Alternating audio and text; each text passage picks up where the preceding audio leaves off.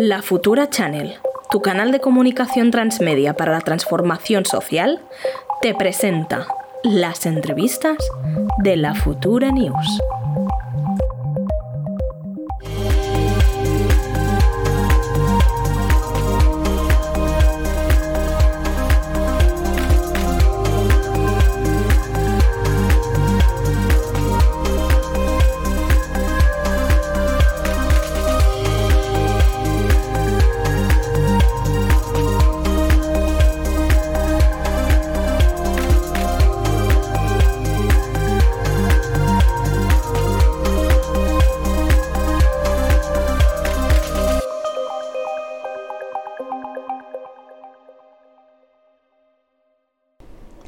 Hola futurers, benvinguts avui. May the 4th be with you. Estem aquí a la Futura Channel, el nostre canal de transmèdia de comunicació per la transformació social. Estem aquí avui en Jordi Manils i jo mateixa, la Sara Leiva, per posar-vos al dia d'una notícia molt important com és l'avortament als Estats Units. Eh, estem molt emocionats també perquè avui farem una entrevista a en Guillem Martínez, que és un periodista independent eh, que no té pèls a la llengua i que nosaltres creiem que, a part de ser un referent per nosaltres mateixos, hauria de ser també un referent per tothom que es dediqui al periodisme. Sí, jo estic avui en moment fan, eh? estic esperant el moment de l'entrevista, tinc moltes ganes de parlar amb el, amb el Guillem.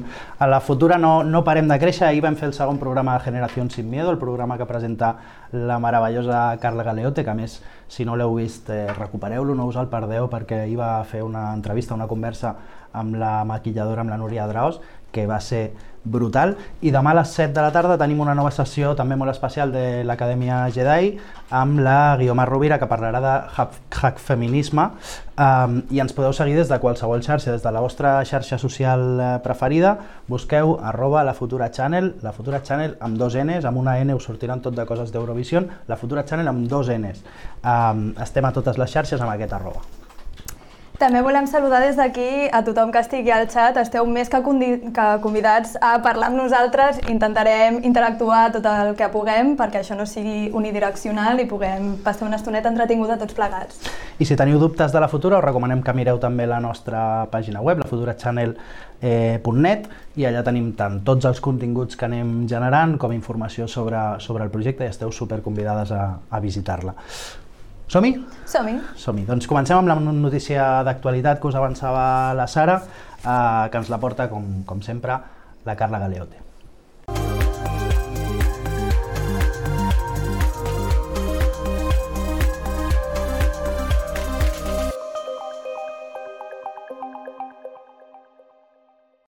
En Estados Unidos peligra un derecho fundamental y que además ha costado muchísimos años y muchas vidas de conseguir, como es el derecho del aborto. Esto viene a raíz de que, bueno, básicamente en Estados Unidos el derecho al aborto es vigente desde 1973 y ahora por una mayoría conservadora en el tribunal se pretende eliminar esa ley que precisamente brinda un derecho a las mujeres para decidir sobre su propio cuerpo siempre que quieran.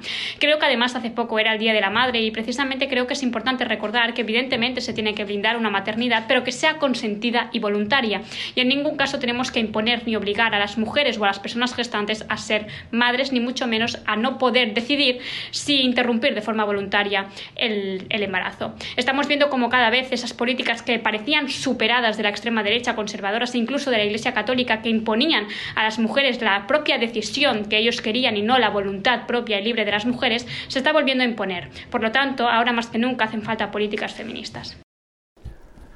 Què et sembla, Sara? És un tema complicat, és un tema complicat perquè a més hi ha una cosa de la que no s'acostuma a parlar i és que el, el dret a l'avortament i el control de la natalitat és un tema que als Estats Units ve donat per l'intent de controlar i de segregar la societat, la, la part de la societat afroamericana, que això és, uh -huh. és un tema molt interessant, no? O sigui, si als Estats Units es va començar a fer la, la pastilla anticonceptiva, va ser pel fet de poder controlar la població afroamericana que hi hagués i intentar evitar que es poguessin reproduir, el qual és un tema mm, és molt complicat i a més és, crec jo, eh, eh una mica mm, cruent, diria Clar, quan parlem del, del dret a l'avortament, el que estem parlant és que en realitat estem traient drets a dones que probablement, si decideixen fer-se un, un avortament, no ho fan perquè potser no tinguin ganes de ser mares, sinó que ho fan perquè simplement potser no s'ho poden permetre. Els Estats Units és un país que, a part de no tenir eh, sanitat pública, és un país que no dona dret a fer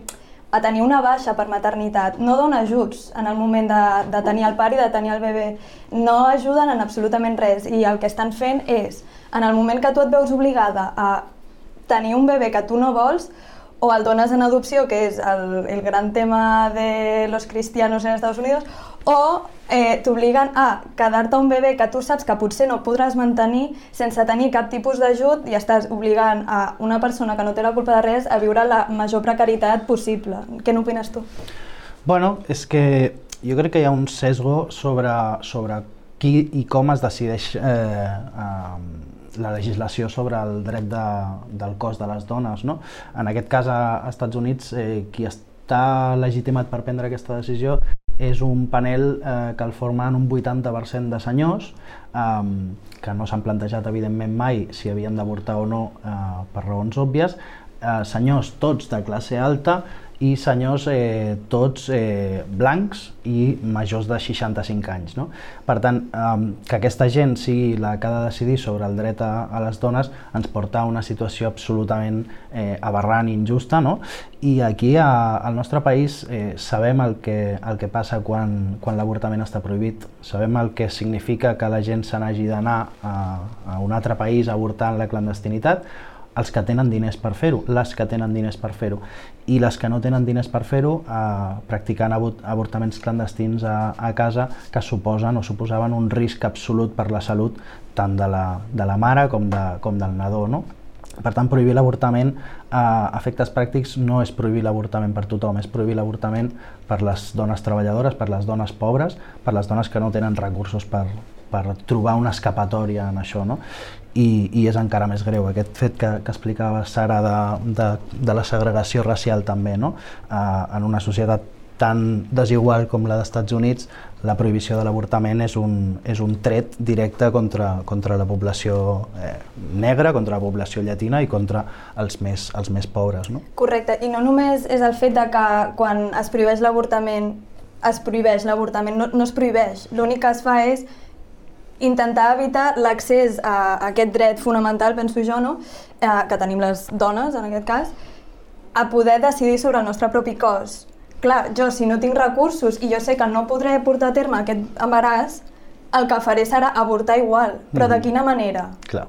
Perquè, clar, si no és el mateix que jo faci això a casa meva, que no que vagi a un hospital on sé que estaré atesa per gent que sap el que està fent, que si passa qualsevol tipus de problema pugui estar allà, em pugui ajudar, no sé, jo crec que en realitat és això que deies tu, no? que, que es prohibeix però només a una part de la població, el qual és molt greu. I s'elimina tot el que té a veure amb l'avortament. L'avortament no només és el moment en el que avorta, sinó tot l'acompanyament mèdic Correcte. i emocional i psicològic que, que necessiten les, les dones eh, abans de l'avortament i després de l'avortament i un pas també molt important que s'ha donat a Espanya últimament, que és aquesta prohibició de l'assetjament a les portes de les clíniques on es fan avortaments, això als Estats Units està supernormalitzat i supernaturalitzat, o sigui, hi ha, hi ha gent que es passa 24 hores al dia insultant a les dones que van a les clíniques. No? I quin tipus de perfil és aquesta gent que fa aquestes coses? Perquè, clar, acostumen a ser, eh, sobretot cristians, no? que, clar, un fetus és una persona, no? Té, ha de tenir drets, ha de seguir endavant l'embaràs, perquè és superimportant que aquest bebè surti a terme, perquè igual és aquella persona que salvarà el món del càncer. Vale. Però una vegada nascut, una vegada aquest això, nen això. és un nen, ah, aquí ja, aquí ja no m'interessa meter-me, no? Ara hi ha drets de què? No, no ho sé, no ho sé. Ah, que et moriràs de fam? Sí, jo doncs hagués escollit no, néixer en una família que sí que tingués possibles per poder tirar-te tot endavant. El dret a la vida abans de néixer. Un cop has nascut ja, ja, ja el del dret a la vida i una vida digna, això no, no, els, interessa, no els interessa tant. Um, no sé, Sara, vols afegir alguna cosa més o passem no, a... No, jo crec que podríem passar... És que avui tenim un, una secció del, del reaccionant eh, farcideta i molt, sí. molt interessant. Passem al reaccionant, doncs. Vinga. Aquí tenim el primer. Aquest, eh, tenim un tuit del, de l'Alan Barroso eh, que diu s'ha pujat el salari mínim de 735 a 1.000 euros, s'ha aprovat una reforma laboral progressista. Quin és el resultat? Doncs que l'atur cau, que el 50% dels nous contractes són indefinits, abans era el 10%, i hi ha rècord de persones ocupades. Resulta que el dogma econòmic de la dreta era mentida. Notición, no?, el d'avui? Sí, bueno, a part de que sigui notición, el dogma de la derecha era mentira, Color me surprise, no? que es diu en anglès. Eh, espera que busco on està la meva sorpresa. Evidentment que era mentida. O sigui, nosaltres quan donem drets a, a la gent treballadora, el que passa és que aquesta gent aconsegueix drets, no? O sigui, em sembla molt bàsic. Què passa? Que si fem que la gent deixi de tenir contractes que siguin precaritzats, potser el nivell de vida puja. Millora. Sí, increïble. Fantàstic, sorpresa. Ara estàvem veient també el, el gràfic aquest dels contractes eh, indefinits, aquest. Uh, és que fixa't, eh, el, el moment més, més alt d'aquest gràfic podria ser el, el 2006 a l'entorn d'un 16 o un 17% de contractes indefinits i la pujada espectacular aquest any des de l'aprovació de la reforma laboral amb, amb aquests quatre mesos que portem com puja fins al 48 o 49% sí, que és sí, el que han anunciat avui. O sigui, un de cada dos ja és indefinit i una cosa que m'agradava molt, que m'ho mirava aquest matí, és que també en els més joves, no? o sigui, en els menors de 25 anys, un 44% d'indefinits. O sigui, la generació, la nostra generació, això, ni somiar-ho, no?, de tenir ah, contractes indefinits, que un de cada dos joves tinguessin contractes indefinits, era, era impensable. O sigui, això era una cosa que no podíem ni somiar. I aquesta reforma laboral ho està aconseguint, no? Correcte. Jo crec que és una reforma que ens està donant certa esperança, no?, de poder fer la vida que tenien els nostres pares, no? perquè fins fa no gaire parlaves amb qualsevol i et deia ai, però és que tinc un contracte que a part de que és amb un sou precari que no em dona per res, és que és impossible que jo pugui tenir dret en qualsevol moment de, per exemple, demanar una hipoteca. Clar. Perquè no tinc un contracte que sigui indefinit, no tinc un contracte que pugui ser estable durant el prou temps com perquè el banc em pugui donar mhm. eh, un ajut per, per tenir una hipoteca i després poder comprar propietat. Després també em sorprèn molt el, allò que va dir en Rufián, que és maquillaje, la reforma tenim, laboral. Sembla que el tenim. Aquest, Ahí está, aquest, Gabriel aquest. Rufián lanza un dardo a Yolanda Díaz diciendo que no apoya proyectos personales. La, la reforma laboral és un maquillatge. Ai, Ostres, hi ha marques de maquillatge que són bones, saps? I que donen un resultat que són fantàstics. Bueno, si, si és un maquillatge, comprarem molt maquillatge i, i serem fans del maquillatge en aquest programa perquè ostres, eh, jo crec que Gabriel Rufián eh, es va equivocar molt, es va equivocar molt amb el que va fer amb la reforma laboral, va jugar amb els drets de les treballadores d'aquest país i eh, jo crec que, que seria fantàstic és que els polítics, en aquest cas Rufián, però els polítics en general, de tant en tant diguessin, mira, sí, em vaig equivocar. Em vaig equivocar, ja està, no passa res. Els resultats demostren que em vaig equivocar i um, és veritat, la reforma laboral era bona i, i no ho vaig saber veure o no ho vaig voler veure, no? Perquè és que, ostres, 20 milions de persones treballant per primera vegada a la història d'aquest país, o sigui, 20 milions de, de persones ocupades eh, d'afiliats a, la, a la Seguretat Social. No? Ostres, és que hi ha un canvi en el, en el model productiu, però sobretot després de la... Bueno, encara no hem sortit de la crisi del coronavirus i en plena situació de guerra a, a Ucraïna i, i Rússia, no? O sigui, en una situació en la que totes les economies tremolen i els sí. hi costa molt tirar endavant, eh, el poder que està demostrant eh, la reforma laboral a Espanya en matèria de drets pels treballadors i les treballadores és que és fantàstic. Correcte. A més, tinc una pregunta per tu, aviam si me la saps resoldre. Tu creus que en qualsevol moment el senyor Rufián sortirà a dir lo siento, m'he equivocado, no volverà a ocurrir, perquè jo crec sincerament que no. O sigui, jo crec que estem fent des de l'esquerra catalana independentista, o no necessàriament l'esquerra, no? O sigui, els independentistes en general estan fent una política una mica de no m'interessa el que pugui assolir drets fonamentals a la resta del país, perquè això és una cosa que hauria de fer jo i no la faig tampoc, però jo no crec que en cap moment agafi Rufián en aquest cas no, i ens digui Mira, sí, m'he equivocat, eh, potser sí que funcionava i la posició d'esquerra hauria d'haver sigut una altra. La pregunta era si, si vull, si crec o si... Tu creus, creus. jo crec que no, això, jo crec que no. Jo crec que no passarà, eh, però seria guai, seria molt guai que passés. Eh, jo crec que, que, és, que és molt important que, que l'independentisme, sobretot l'independentisme d'esquerres, eh, deixi aquesta idea de boicotejar el govern d'esquerres d'Espanya per poder seguir dient que Espanya és dolenta, que Espanya és reformable, que tot mal, um, i que, que Rufián, que és la cara més visible de l'independentisme d'esquerres al Congrés, faci aquest pas endavant i digui, escolta'm, eh, s'ha demostrat que la reforma laboral estava bé, que està donant bons resultats, que dona drets als treballadors i a les treballadores d'aquest país i especialment als que estaven més desprotegits i, i més precaris i, i d'això va, o sigui, ens fiquem en política per fer això i per tant em vaig equivocar i, i a partir d'ara donaré suport en aquestes polítiques. Ojalà, ojalà passi això, Gabriel, si no es ves, eh, sisplau, rectifica i, i suma't, suma't perquè és que o ens ajuntem tots eh, independentistes i no independentistes o, o els drets no estan mai garantits. No? Els drets dels treballadors i les treballadores s'han de, de seguir defensant eh, cada dia, fins i tot quan, quan estan aprovats. No? Per tant, ojalà, ojalà que, que passi això, que hi hagi un canvi i que, i que aquestes dades que avui tenim segueixin creixent, perquè de fet hem vist com van creixent des del gener, era un percentatge indefinits, al febrer una mica més, al març una mica més, a l'abril hem arribat ja al 50% i crec que això seguirà, no? seguirà pujant. Sí, jo crec que la prova de foc serà l'estiu. L'estiu perquè és l'època on els contractes més precaritzats, no? sobretot a nivell de doncs, hostaleria, turisme i tot això, és el moment on es fan el seu agost, no? Mm -hmm. literalment. Mm -hmm. Jo crec que el moment, això, la prova de foc serà en el moment de que arribi l'estiu, quan veiem què és el que passa amb totes aquestes persones que siguin contractades per treballar a bars, per treballar a hotels i coses d'aquestes, aviam què passa amb ells després al mes de setembre. Hi ha dos, dos dades que, superràpides però que també són, són rellevants. Una és que uh, l'impacte està sent molt major en les dones que en els homes, per, perquè les dones eren uh, un sector molt més precaritzat que, Clar, que els o sigui, homes, perquè les dones al final, o sigui, a part de tenir el nostre contracte laboral en el nostre lloc de, de treball, no, també hem de fer les cures a casa i llavors si nosaltres tenim, per, per dir alguna cosa, eh, tres nens un marit o una dona o el que sigui, que en realitat tampoc ens està ajudant gaire a casa i a sobre hem de treballar 8 hores al dia i després fer totes les cures les altres 8 hores que tenim, perquè deixem 8 hores per dormir, vale? eh, que mai són 8 hores. Que no, però clar, o sigui, evidentment les dones tenim sempre pitjor accés a qualsevol lloc perquè tenim una doble jornada laboral que ningú està mirant i ningú està pensant com poder solucionar això. Que tinguem contractes indefinits i que es estigui beneficiant a nosaltres com a part de la societat, jo crec que és una part important i que s'ha de valorar. No?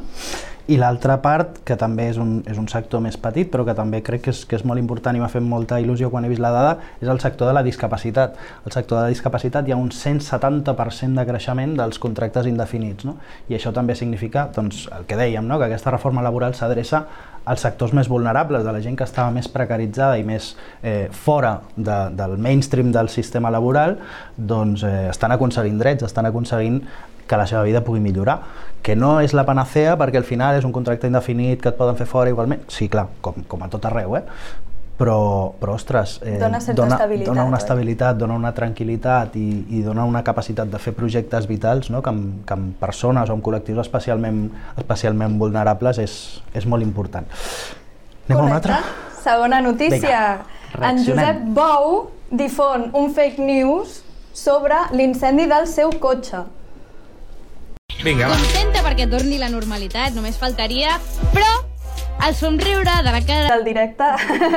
Aquest es després. Aquest Vamos a remontarnos al, al, sábado pasado, porque todo ocurrió el sábado pasado cuando Joseph Bou dejaba su coche aparcado en una calle del distrito Hortas en Barcelona. Acudía a un acto con afiliados e instantes después de llegar a este acto, pues le llaman y le dicen, oye Joseph, que tu coche está ardiendo, está en llamas. En ese momento ya guardia urbana y bomberos desplazados en el lugar. Bueno, ¿qué hace Joseph? Pues vuelve al lugar de la escena donde está su coche, hace fotos y efectivamente las publica y lo denuncia así en Twitter. Vamos a leerlo.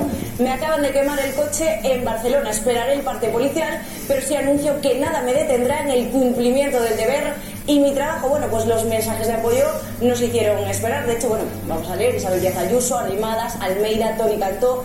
Pero ojo, porque la investigación no habla de salvajada, como habla, por ejemplo, Inés Arrimadas, tampoco habla de totalitarismo, como habla Almeida. Habla pues lo decíamos, de un incendio fortuito provocado, pues más bien por una avería, por un problema mecánico, es decir, descartan un incendio provocado. Quina sorpresa, quina sorpresa. La dreta quina fent sorpresa. coses de dreta. Oh, el PT mentint i difonent fake news. Eh, Josep Bou um, quina llàstima, no? O sigui, quina pena que, que per fer política eh, hagis de fer això, no? Que, que la teva manera de fer política sigui eh, difondre mentides perquè la gent es tiri al damunt dels teus adversaris polítics i, i poder insultar-los a gust i poder dir que són uns terroristes i, i uns totalitaris i no sé què, i que apareguin tots els sospitosos habituals immediatament com voltors a, a l'olor de la carn, no? a, a, a dir que, ui, que malament, i que els independentistes i los rojos i no sé què, no? Ostres, que trist ha de ser que estiguis en política per fer això, o sigui, no, no tens coses a dir interessants de, de la societat. I Clarament no, però és que aquí hi ha una cosa que nosaltres no estem pensant, i és que, evidentment, si el cotxe té una avaria que fa que exploti i, i es prengui allà en foc, no? Això és culpa dels independentistes. Tu no ho sabies? Qui va fer aquest cotxe? Anem a, anem a buscar... Clar, sí. Qui va fabricar aquest cotxe? Probablement fos una persona independentista que sabia perfectament que aquest cotxe seria pel Josep Bou i que sabia perfectament que en el moment que estigués a la ciutat de Barcelona hauria de cremar. A més, Josep Bou, aquest, eh, no sé si era un cotxe oficial o era un cotxe de renting, però, però no era el seu cotxe i en, el, en un altre dels vídeos es veu el pobre conductor del cotxe desesperat intentant apagar el cotxe. Um, bueno, jo, jo, jo crec que és, que, és bastant, que és bastant trist, no? O sigui, que dintre de totes les fake news que, que ens fa la dreta habitualment, aquesta quasi que ens la prenem a cachondeo perquè ha estat tan patètica i s'ha descobert tan ràpid que no ha fet mal però, però, però és una manera de funcionar. Eh? Hi ha altres casos. Ara, amb el tema de l'alcohol, la ah, sí, senyora sí. Ayuso con su copita de vino. Bueno, vaig estar veient tuits no? eh, que deien coses tipus en el moment de que el govern decideixi que no sé, que per exemple la droga és dolenta, potser començaran a sortir allà amb fotos, no?, metiéndose rayitas de coca. Ostres, o sigui, jo crec que potser hem de tenir una mica de, de seny, no? una mica de dos dits de front i de dir Mira, potser si el teu cotxe cremat ha sigut un error. Potser el govern del país, quan diu que potser no t'has de veure una ampolla de vitusol, potser és per la teva salut, no? O no és perquè, oi, que mal el govern d'Espanya més progressista de la història que està fent que jo no pugui anar a fer-me una birra al bar. Haurem de veure si algú del govern pot dir que llegir està molt malament i a veure si comencen a llegir, si uh, comença no. una, una campanya a favor dels llibres... Jo, i... jo, crec, que, jo crec que això, aquí ja no. O sigui, una cosa és l'embogimenta, no? el, el, la rauxa, i una altra cosa és la cultura. O sigui, sabem perfectament tots que la dreta, la cultura, cultura, més allà de los toros, poca cosa ha. Bueno, hem vist aquests dies, aquesta és una fake news, però n'hem vist, n'hem vist altres. Hem vist també la del panot de Barcelona, que Junts per Catalunya ens deia eh, Ada Colau es vol carregar els panots històrics de Barcelona... Bueno, estem tot el dia veient aquestes fake news. De fet, tenim un partit eh, a Espanya, que és Vox, que, és, que basa la seva existència en la difusió de fake news, i crec que és important que, que les, que les desmentim i que les desmentim ràpid i que les desmentim amb arguments i si pot ser amb humor, eh, millor que millor. I per això avui ens ho estem prenent a cachondeo però en el PP i el Josep Bou eh, ja us hem pillat amb moltes. És que ja us hem pillat amb moltes fake news amb moltes mentides dediqueu-vos a fer propostes per la ciutat segur que teniu alguna proposta per la gent de dreta si, si, si hi ha gent de dretes que us voten doncs feu propostes per la gent de dretes i deixeu d'emmerdar que és que, que no serveix per res, de veritat no serveix per res i us deixa molt mal lloc, de veritat Passem al següent reaccionant? Passem al següent. Vinga.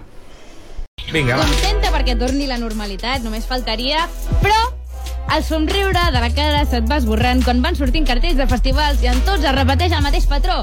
Homes, homes, homes amb una trompetista a la banda, algun grup mixt, homes, i un altre cop, homes. Oh. I això encara sap oh, més yeah. greu quan detectes que és un fenomen molt més present en l'escena catalana que en altres llocs i en especial als festivals d'estiu de més renom entre la gent més jove, que jo crec que és un públic especialment sensible en aquest sentit perquè són gent que està construint els seus referents. I ara parlarem de dades objectives, de la representació total de gènere sobre l'escenari en set cartells diferents de festivals d'aquesta primavera-estiu que jo personalment m'he dedicat una tarda sencera a anar comptant, a anar estalquejant Instagram per Instagram de cada banda a veure quantes senyores tenen tocant algun instrument o cantant. Una tasca de documentació. Endavant, Grau. El que a mi m'ha sortit és que la mitjana de dones sobre l'escenari d'aquests set festivals és d'un 16% en relació als homes. El festival que més en té en té un 41% i el que menys un 6%. Sí, eh? Llavors, el TFG d'una noia que es diu Marina Troiano, que el va fer sobre els festivals del 2019, va trobar que la mitjana va ser del 22. Per tant, què està passant? Per què no s'està ni com a mínim igualant la xifra del 2019? A veure, mm, per fer la punt autocrític, també us diré que a l'últim concert de la Mercè de RAC 105 vam tenir un 12, que tampoc és per tirar coets. Em sembla important comptar el total de dones a l'escenari perquè molts cops veiem un nom d'artista femení en un cartell i ja ens quedem com tranquils, no? Com dient, bueno, aquesta gent ja ha fet la feina. No, no, no. Eh, la representació femenina no només inclou les cantants, sinó també les músiques. És que és ridícul les poques músiques que hi ha comparat amb els tios i un cop explicat els fets tal com són, Sí. intentem analitzar els arguments que repeteixen arreu per justificar tot això. Als grups no hi ha dones perquè no els interessa la música. Si volen tocar, doncs que toquin, diu el cunyat de torn. Els conservatoris de música estan plens de noies, Més. però els escenaris de festivals estan plens de nois. Com pot ser? Jo vaig trucar a la Gemma de Robestesa per preguntar-li què en pensava i em va explicar que ella personalment no s'havia plantejat estar mai en una banda de música festiva fins que va conèixer una noia en un intercanvi del col·le que tocava una banda, perquè es veu que a les pel·lis, als llibres, a les sèries, a tot arreu, sempre els que fan de rebels que toquen una banda són els nois i en canvi les noies sempre acaben en una orquestra tocant el clarinet. No hi ha noies que facin música festiva. Primer de tot, Ah, què és música festiva? Rock, Trompetes, no? pogos. Uf. bengales. És aquest ambient autoanomenat festiu un ambient segur per eh, les noies? No! Són llocs plens de cops, testosterona, gent borratxa amb la mà massa llarga i moltíssima violència masclista. Les noies ens hem acabat adaptant a això, doncs, perquè quan tens 18 anys sembla l'única manera d'integrar-te a l'oci mainstream, però no és raro que no tinguem interès en copiar aquests formats i ens inventem altres coses on ens sentim més còmodes. Si només considerem festiva aquesta cosa tan limitada, potser és que tenim un problema. Per cert, Manel, per exemple, no fa aquesta mena de música i també està tot arreu, Sí. que no sigui un tema tant de la festa i més de les tetes, per exemple. Interessant, interessant. És un tema que, després d'haver anat a molts festivals, de, de ser fan de música tipus eh, Zoo, tipus La Raïz, coses d'aquestes, mai m'havia parat a pensar que realment és veritat. O sigui, dels grups que escolto jo, crec que només Santa Salut i perquè és ella la cantante. Vull dir, és, és heavy, no? Eh, recordo que ara no sé a quina gala de quins premis va ser que la Rosalia va fer un comentari que anava a la línia de eh, jo si em dedico a la música és perquè tothom deia que les dones podem cantar, les dones podem fer música, però després vas a un estudi i a l'estudi només hi ha homes, no? Mm, gent que es dediqui a masteritzar, a fer mescles i tal, són homes. Gent que es dediqui a gravar discos, són homes.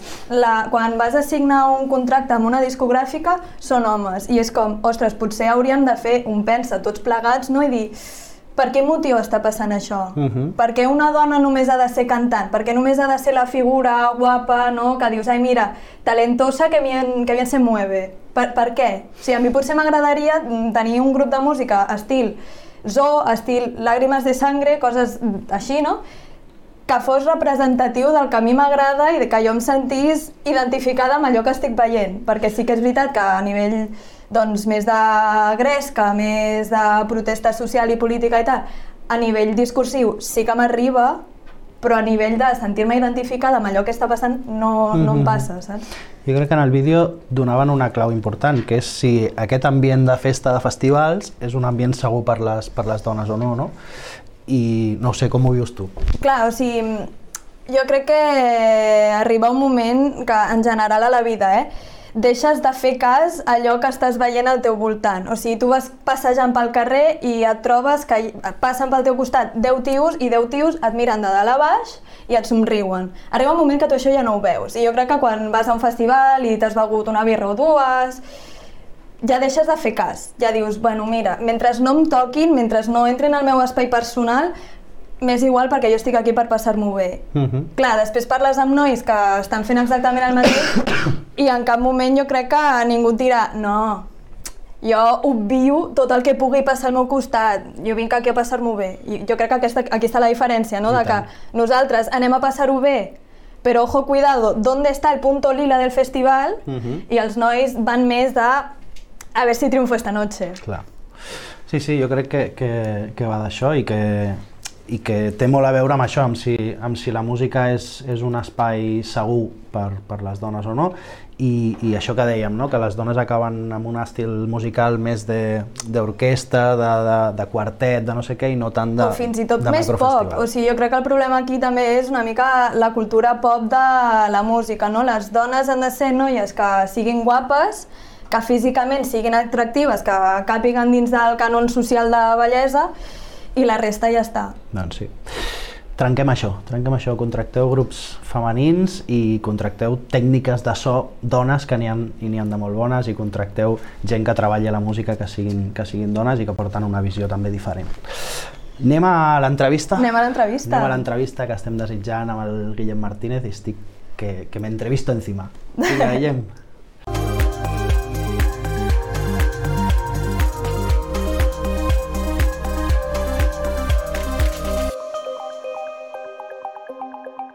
Entrevistem avui el, el Guillem Martínez. El Guillem Martínez és periodista d'Interviu, eh, del País i des de 2015 també a Contexto.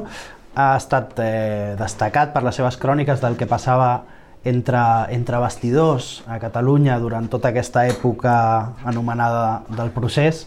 És autor de CT o la cultura de transició, crítica a 35 anys de la cultura espanyola, de l'editorial de Bolsillo, de 57 dies a Piolín, eh, de la col·lecció Contextos, i de Caja de, Bruz, Caja de Brujas de la mateixa, de la mateixa col·lecció.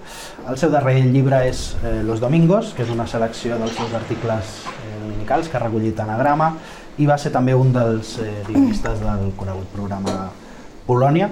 Um, I ho he dit abans, però vull dir ara que hi és ell i, i soc fan absolut de les, seves, de les seves cròniques i teníem moltes ganes en aquest programa de tenir-lo i, i poder-lo escoltar i parlar amb ell. No sé si hem solucionat els, els problemes d'àudio.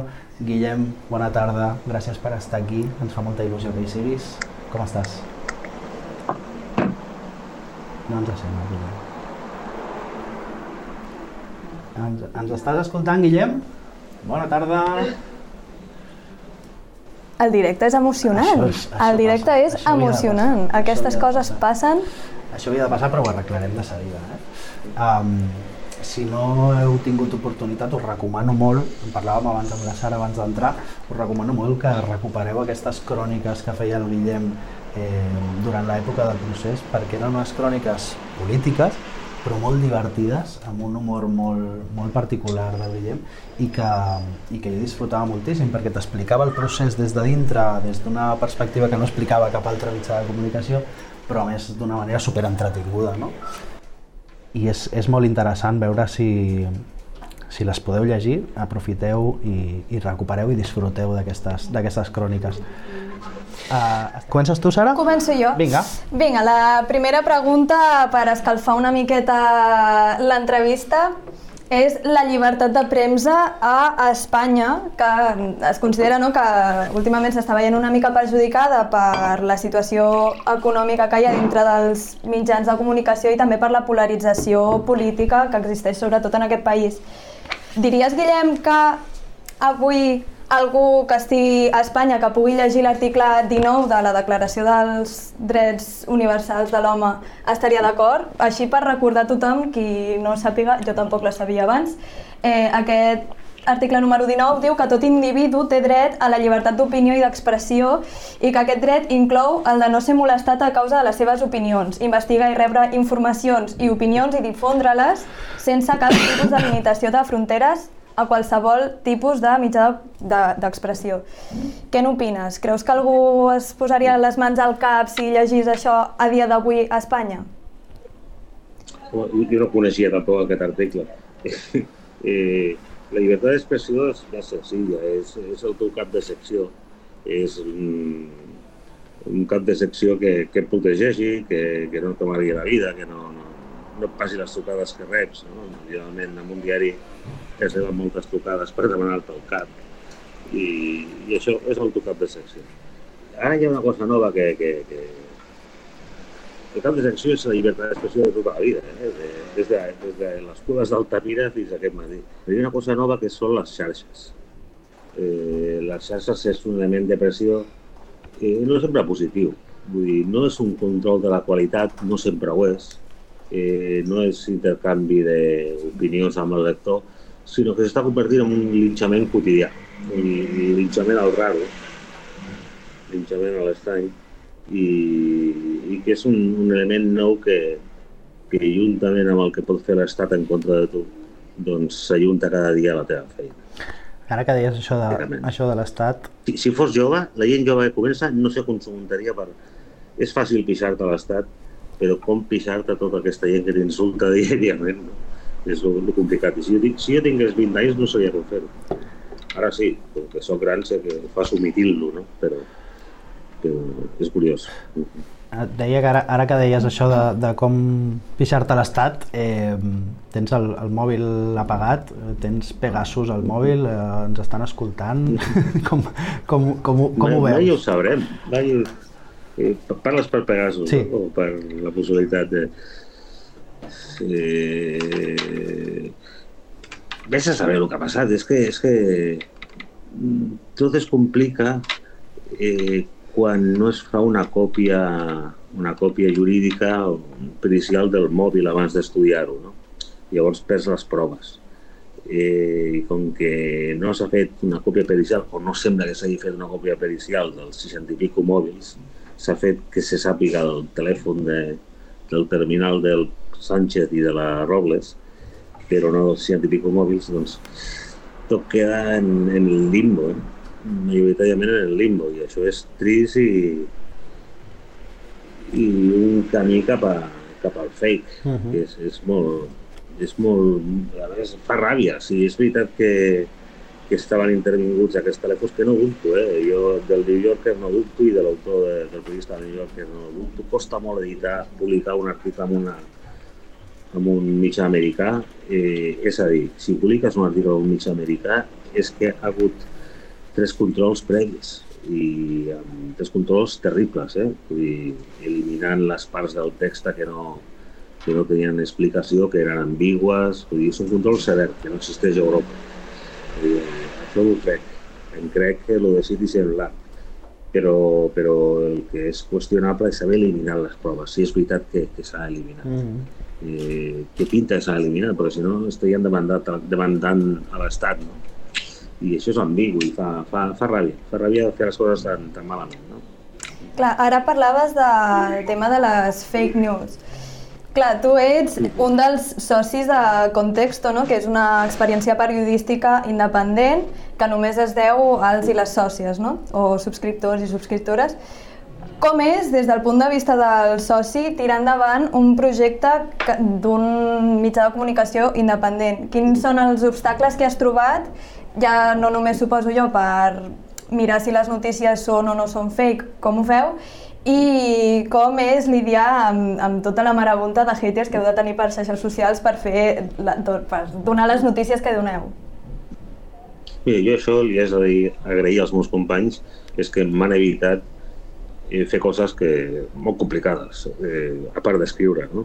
com portar els comptes i, i com fer aquestes coses que tu has dit. És molt complicat, cada cop és més complicat, perquè cada cop el fake s'assembla més a, a, a la realitat. Eh, I és una natura tan propera que has de vigilar molt per no, per no recórrer tu amb ella, perquè moltes vegades eh, es colen els grans mitjans, els fakes. No? A nosaltres ens han colat dues vegades i és molt fàcil, és molt fàcil que es coli i jo diria que és molt fàcil també solventar-ho. Ho, ho retires del mercat del teu, del teu mitjà i demanes disculpes perquè t'han ficat un gol. No? I segurament qui t'ha ficat, t'ha ficat sense voler, perquè ha jugat en categories que donava per certes no?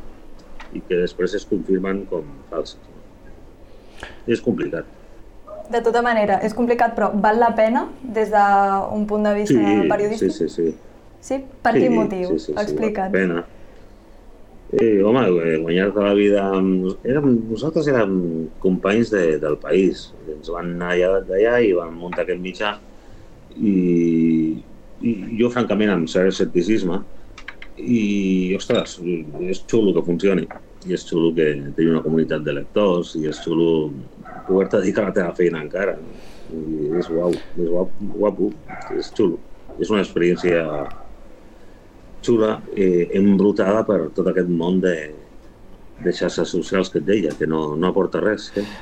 Aporta, sí que aporta. Trobes de tant en tant eh, gent collonuda que t'ajuda, que, que, que, que critica, que col·labora a fer periodisme, però després et trobes una cosa que, que ja comença a ser un fenomen inquietant i, i, que, i decisiu, suposo, al segle XXI, que és aquesta, aquesta la paraula és xusma, aquesta xusma que, que trenca els vidres, que trenca els vidres i la, i la sinagoga, no? És bàsicament això. És això. Parlaves ara, Guillem, de, de, de fake news, eh? I, i bueno, una de les, de les coses per les que se't coneix també a tu és per, pel posicionament que has tingut respecte al, al procés, que jo crec que, que aglutina una part important dels fakes que hem viscut a Catalunya en els, en els darrers anys. Um, i tu escrius des de, des de la teva visió molt particular i des d'aquest sentit de l'humor que li poses a les, a les cròniques um, af i afirmes que té més de propaganda que de realitat el, el procés. Com a periodista també, eh, quin paper han jugat els mitjans de comunicació per eh, mantenir el procés, per fer gran el procés i per, eh, i per fer que aquestes fake news que, que ha generat també el procés hagin colat i s'hagin hagin quallat a la, a la societat catalana. Mira, eh, cap als anys 80, més o menys, eh, es va crear a Espanya eh, la normalitat de la cultura democràtica no? en funcionament que, que la van descriure en xarxa una colla de gent i van acabar anomenant la cultura de la transició. Amb aquesta cultura de transició que ja no existeix, ja, eh, si voleu després parlem, però en la seva edat d'or era eh, un accés cultural per aconseguir la, la cohesió social, bàsicament. I participaven molts mitjans. I participaven no mm, desutilitzant el govern, no desutilitzant l'Estat i donant-li la raó, i bàsicament això és el que ha passat a Catalunya amb, aquests, amb aquesta colla d'anys. Eh, mentre a Espanya es desmoronava aquesta cultura democràtica i sortia una altra, eh, inquietant també, però bueno, eh, una altra. Aquí és, seria l'edat d'or de la cultura de transició amb mitjans que reproduïen directament el punt de vista dels govern, del govern. I la, la informació que donava el govern com, com per bona i, i la realitat que creava el govern sense cap tipus de, de comprovació. I, I de fet això va funcionar a tot arreu, a Catalunya, no va funcionar a Espanya, perquè a Espanya es va, es va, es, hi havia altres mecanismes i es va fer una altra cosa que era, era contrària a tot això, era igualment terrible, era per patriotisme descriure el que passava aquí com real, però la resta del món no va funcionar. Els corresponsals estrangers al·lucinaven tant a Madrid com a Barcelona i, i no va colar. De fet, va ser una, una gran història de desamor amb Catalunya dels corresponsals estrangers, que són els primers que van veure que això no funcionava. Però el món ens mira, Però aquí va ser un, un, aquí va ser un comportament exemplar dels mitjans. Els mitjans fent pinya al costat del govern com havia passat a Espanya i a Catalunya durant 30 anys. Uh -huh. Clar, a mi aquí, com a lingüista que sóc, em ve un dubte, no? I és que el llenguatge i crec que, Guillem, estaràs d'acord amb mi en què els medis de comunicació teniu una part molt important de donar significat o treure significat a certes paraules del llenguatge més habitual que fem servir nosaltres, perquè al fer-les servir vosaltres i que tothom les vegi, li podem donar, segons el, el que hi hagi dintre no, del, dels articles en aquest cas, se'ls pot donar un caire més d'una manera o d'una altra. Què passa? Que amb el tema del procés es van fer servir tres paraules molt específicament, no? que van ser desobediència, llibertat i justícia. Creus, Guillem, que mm, teniu vosaltres una part important en, a, en la modificació del significat de les paraules dintre del de, món de, en general, de la societat? Mm, en exacte, sí. Eh, no, és, és el gran misteri del que ha passat i del que passarà, perquè si ha passat, passarà més cops. No? Eh, els mitjans poden verticalment, si hi ha una cultura vertical, invertir, crear i modificar significats. Eh, és un fet. Però només ho poden fer si hi ha complicitat del parlant. Si el parlant no vol, si el parlant es riu, no, no pots fer res. No es va riure. No, com va passar, la comparació és odiosa perquè no és el mateix ni molt menys, però com va passar als anys 30 en uns altres llocs, van decidir utilitzar el, el vocabulari proposat per l'Estat des dels mitjans, no? és el que va passar. I, i, i és així. Els mitjans poden experimentar amb el llenguatge relativament. Poden crear paraules i, i fer el ridícul. eh, i que aquestes paraules no serveixin per res. Eh, un exemple d'inoperància dels mitjans amb el llenguatge és el 15M, que van, van intentar crear 4, 5, 6 paraules, 8, fins a 10 paraules per explicar el que passava i van fracassar. Fins que es van inventar una altra que, que no funcionant no era un fracàs, que era, no me'n recordo com es deia, els, els, ai, els, bueno, era un adjectiu de la gent de, de Madrid, de, de la plaça del Sol. Els indignats? Eh, els indignats, mira, m'he quedat en blanc amb aquesta paraula, perquè, perquè, perquè no era, no era útil, no? jo mai, mai, la vaig fer, mai, mai la vaig fer servir. Però fins a aquesta paraula han utilitzat violentos, eh, antisistema, bueno, la, tota la gamma de paraules possibles, fent el ridícul en totes, i, i finalment van intentar amb aquesta i van, van sortir. Doncs aquí no, no van fer el ridícul, vull dir, va haver una afició a aplaudir cada paraula, no? que encara l'aplaudeix i, i encara funciona. Ahir, per exemple, eh, sentint TV3 és, és bèstia, està, està que se sale. Eh, no ha canviat, està, està com una moto. Ahir sentint informació sobre els Estats Units, sobre el que està passant amb l'avortament, eh, parlaven de que hi ha una, un, un tant per cent de dones nord-americanes que estan a favor del dret a decidir. Eh, doncs així es, es, es creen les coses. Mm -hmm. Ara parlaves... parlaves... Veure, el, el dret a decidir no, no significava res, no existeix en, en cap país, i en cap país en, en procés d'autodeterminació se l'anomena dret a decidir, se l'anomena dret a l'autodeterminació. Dret a decidir saps que no és dret a l'autodeterminació, és una altra cosa. I, bueno, i llavors ara ja l'està aplicant a les dones que volen avortar als Estats Units. No? I, i colarà, colarà una altra cosa.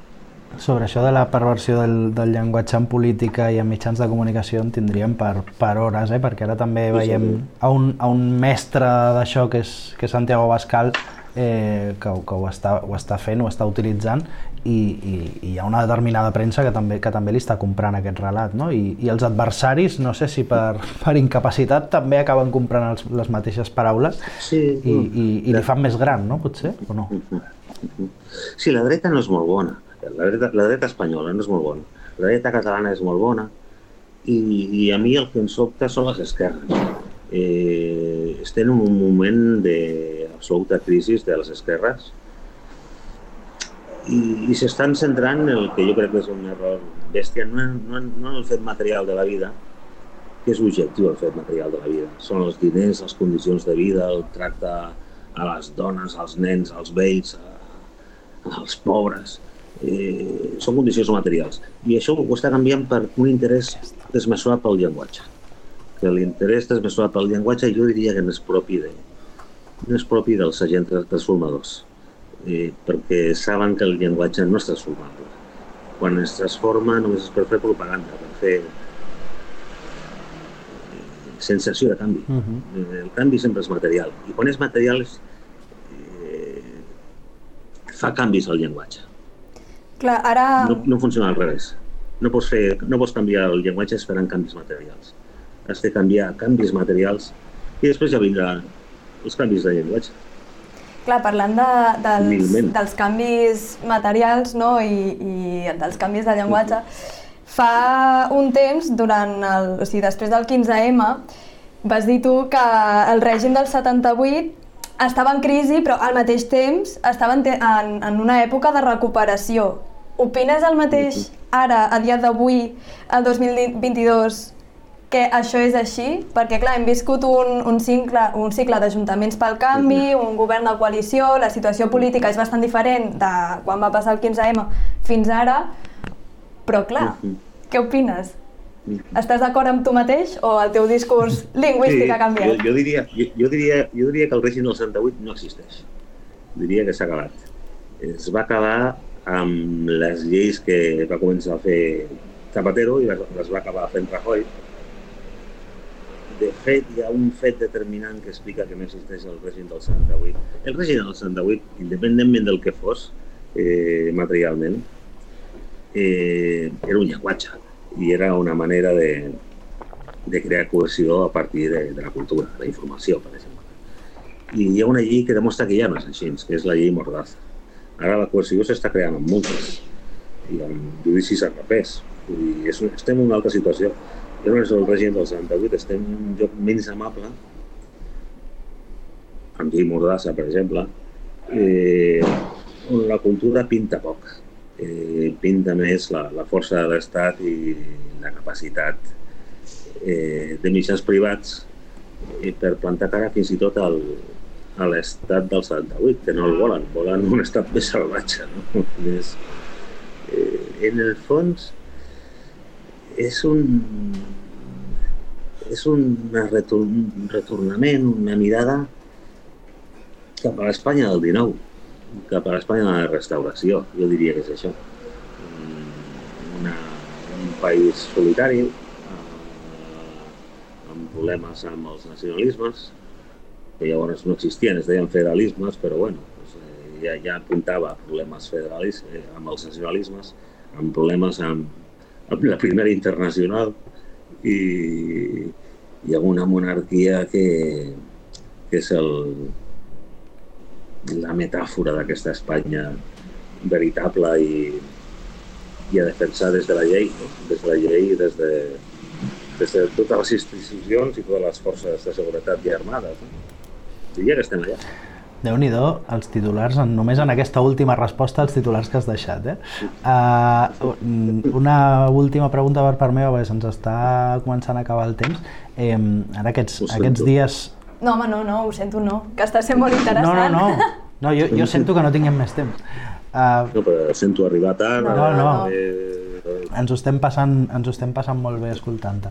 Um, ara que parlàvem de llenguatge, no? hi ha un concepte nou que està intentant col·locar-se en el relat mainstream de la política espanyola, que és Frente Amplio.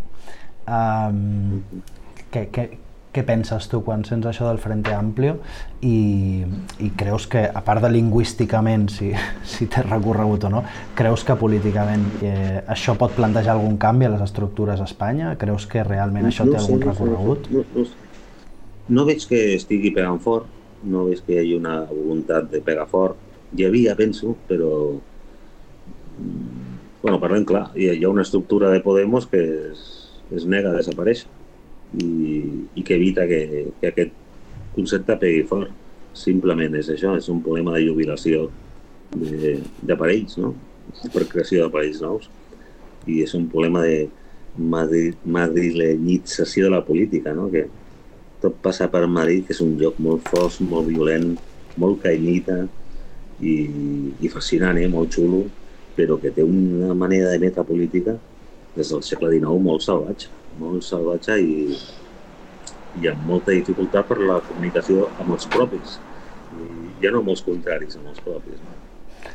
I diria que està passant això, que hi ha aquest mal rotllo de, de quan desapareix una, un aparell de manera més o menys, per primer cop a la història de les esquerres espanyoles de manera més o menys organitzada i, i, i s'ha de fundar un altre, no? que ningú vol ser jubilat. No?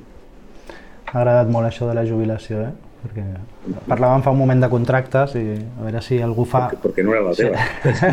bueno, a mi m'agradaria molt jubilar-me, eh? A veure si algú fa un contrato relevo i... Bé, no sé si Sara et queda alguna cosa per, per preguntar-li. Doncs no, la veritat és que m'ha semblat que ha sigut superinteressant, que hem pogut aprendre moltes coses i sobretot el tema de la lingüística, que bueno, jo soy abanderada de la lingüística sempre i m'encanta que hi hagi és algú... És, és el tema a Amèrica s'està estudiant molt la política i tot el que ve a partir de la lingüística, perquè és, és el tema. A Amèrica, de fet, eh, la lingüística és molt important i, i col·labora molt a descriure la realitat. És impressionant. La última, Guillem, que estem fora de temps. Eh, S'ha acabat el procés? No, no s'acabarà mai. No s'acabarà mai. No, s'acabarà mai. No s'acabarà mai. Eh, jo sóc molt poc optimista en el sentit de que jo crec que Catalunya existeix i que hauria d'existir, a més, a més d'existir hauria d'existir. I hauria de tenir, hauria de ser un, un punt de democràcia. I, i, i per primer cop, bueno, per primer cop no, eh, però de manera molt intensa el, el catalanisme ha fallat, ha, ha revertit el que havia fet, està creant comunitats, eh, hi ha un 30 i per cent de persones, més o menys. En general, la societat catalana s'entén, per el que diuen les enquestes, eh? s'entén, vol opcions molt raonables de i no hi ha comunitats per enquestes, però hi ha un 30%, un 20 i pico, 30% molt relacionat de votants, eh? I els votants s'han de respectar. Sempre els votants de dretes i d'esquerres són pobra gent. Eh, fan el que poden, que és votar, que és molt poc. Eh, doncs aquest 30% està molt relacionat amb, amb llenguatge i lògiques de la nova extrema dreta. Excloents, eh, d'odi, de fake, i, i és que i és l'obra del l'obra del, del processisme és eh, aquest, aquest ajornament de la dreta catalana amb la nova dreta mundial. Eh? I, i que és mundial, és, és precís per entendre-ho saber que és mundial. I que passa el mateix a França, passa el mateix a Espanya, passa el mateix a Itàlia, passa el mateix a Anglaterra, passa el mateix als Estats Units. I, bueno, i hem de conviure amb aquests líders que han, que han provocat aquest canvi, que com veieu és un canvi interior, no és un canvi exterior no és la, formula, no, no és la formulació d'un estat, sinó és la formulació d'una nova idea de Catalunya en la que per primer cop de manera intensa és necessària la comunitat, la comunitat lingüística, la comunitat ideal, la, la nació nacional, no? I, i per la meva, pel meu punt de vista això és el fin, la fi d'un petit país. Si no, si no és solventa, eh? tampoc som molt pessimistes en res a la vida, però si no és solventa, qui vol un país que només serveixi per si mateix? Mm -hmm. no sé.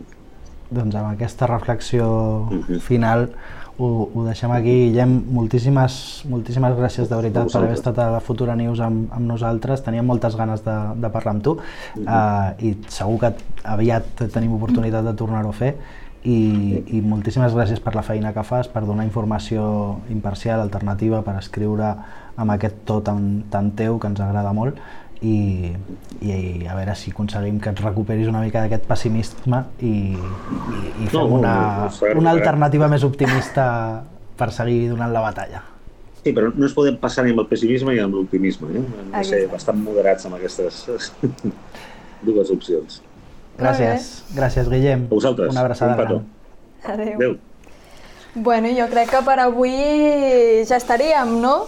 Eh, seguim. Demà a les 7 de la tarda torna el curs de l'Acadèmia Jedi, que ara farem cada setmana amb sessions més pràctiques no? sobre la comunicació i l'activisme polític del nivell ideal, al nivell. I tant. Practicant pel futur, I està tant. molt bé. I tant. Uh, recordeu que tenim amb la Guioma Rovira Correcte. sobre activisme, uh, sobre hack, uh, feminisme demà a les 7 i abans parlàvem de les xifres de, de contractació, les xifres d'atur, com ha canviat tot això. Acabem de penjar a la nostra pàgina web, a la futurachannel.net, eh, un article amb més informació sobre totes aquestes dades, sobre l'impacte que està tenint eh, aquesta reforma laboral en la contractació i per tant si voleu trobar més informació lafuturachannel.net i també en breu a les, a les nostres xarxes socials arroba lafuturachannel amb dos Ns eh, ho, trobareu, ho trobareu tot més explicat, més detallat. Correcte. Donar també les gràcies abans de marxar a tothom que ens ha vist des de casa, a la gent que ha participat pel xat els nostres veiem. tècnics que tenim aquí al darrere també, no? ja que sí, hem que començat abans. Feina. Eso és. I ens tornem a veure dilluns amb un nou horari a la una del migdia. Fins dilluns, futurers. Que Gràcies. vagi bé.